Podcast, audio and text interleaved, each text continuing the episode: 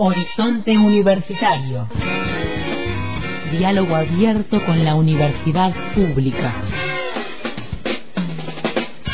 Comunicación de la vida académica y las voces de sus protagonistas. Vinculación, investigación, análisis, debates. Horizonte Universitario, 20 años de aire contando las realidades de la vida académica. Muchas gracias por esta sintonía, esta escucha atenta, temprano en contacto estrecho y también en el replique de nuestro horizonte universitario a las 12 y 30, 17 y 30, a las 23 y el resumen semanal los sábados de 13 a 14.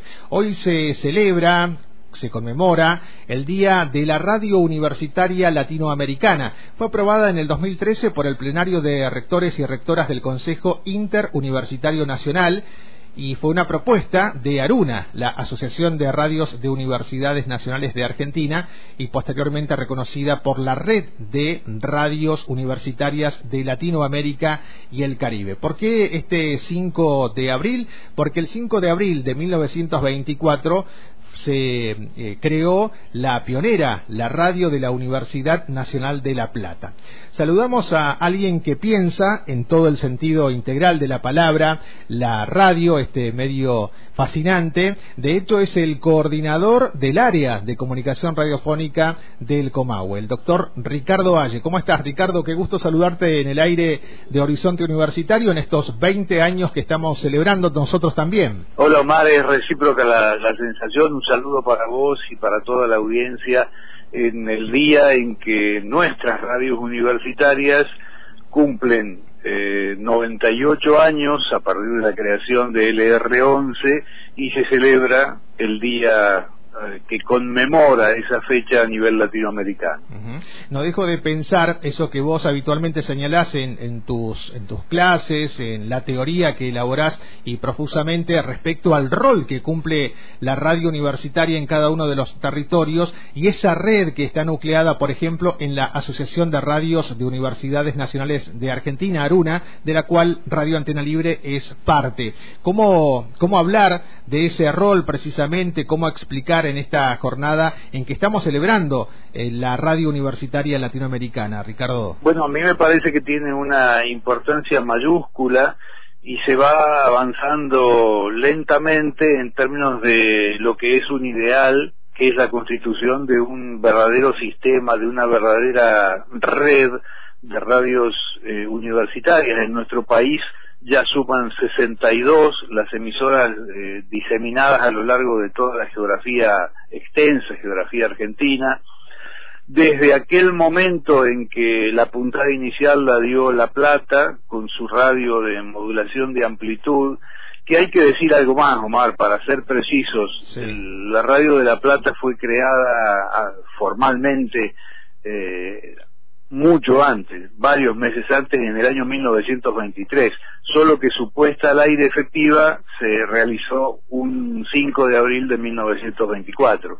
Y desde entonces eh, hubo eh, la aparición de dos radios más de modulación de amplitud, una en Córdoba y otra en Santa Fe, y allí se frenó ese desarrollo durante muchos años, hasta que en la primavera democrática de los años 80, cuando Argentina vio que había necesidad de poblar una, banda nueva en el dial de la radio y habilitó la modulación de frecuencia, brotaron como hongos por todo el país radios universitarias. Antena Libre fue de las primeras de esta segunda jornada aquí en, en la ciudad de Roca, cuando el Alto Valle solamente disponía de cuatro estaciones de radio en modulación de amplitud, una en Villa Regina, otra en nuestra ciudad, la de Chipoleti, la voz de Comahue y la de Neuquén.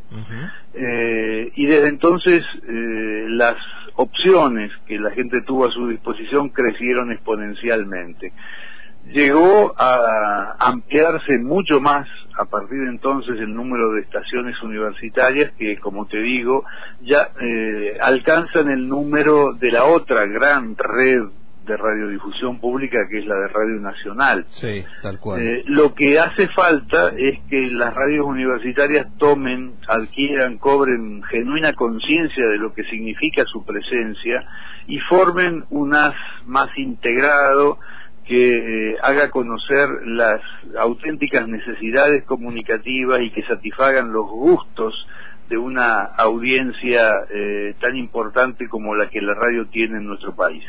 Seguramente habrá diferentes modelos en esas tantas radios que decís vos dependen de universidades nacionales, pero si tuvieras que explicar, o, o por lo menos para vos, qué significa que una radio universitaria esté al servicio no tan solo de su institución universitaria, sino al servicio de la comunidad, del pueblo que la rodea. ¿Qué dirías, Ricardo Valle? Que siempre son bien recibidas las palabras con las que el rector de la Universidad de La Plata, que en el caso de ellos es presidente de la Universidad de La Plata, dijo en su día que a esa universidad le correspondía la iniciativa de haber empleado una estación radiotelefónica no solo como un excelente elemento de enseñanza o de investigación, sino también para fines de divulgación científica, como un elemento de extensión universitaria. Esas palabras de alguna manera marcaron el derrotero de muchas estaciones eh, surgidas posteriormente, en algunos casos con genuina conciencia de lo que significaba y en otros sin mucha claridad. Eso significa que hay emisoras que tienen el acompañamiento importante de las respectivas gestiones de las universidades y otras que están dejadas un poco al, al destino eh, y sobreviven como pueden. Me parece que hay que mm, trabajar en la concientización de las autoridades porque la audiencia reconoce inmediatamente que allí hay un servicio valorable un servicio que se vuelve útil y gratificante en función de una oferta diversificada que expande las agendas temáticas, que habla de cosas que no siempre se escuchan en otras emisoras, que difunde música con criterios mucho más valiosos que los del simple hit comercial de moda, que se ocupa de, las necesidades sociales y que planifica eh, el desarrollo de la comunidad a, todas las escalas eh, y que genera espacios para el engrandecimiento imaginativo de los oyentes.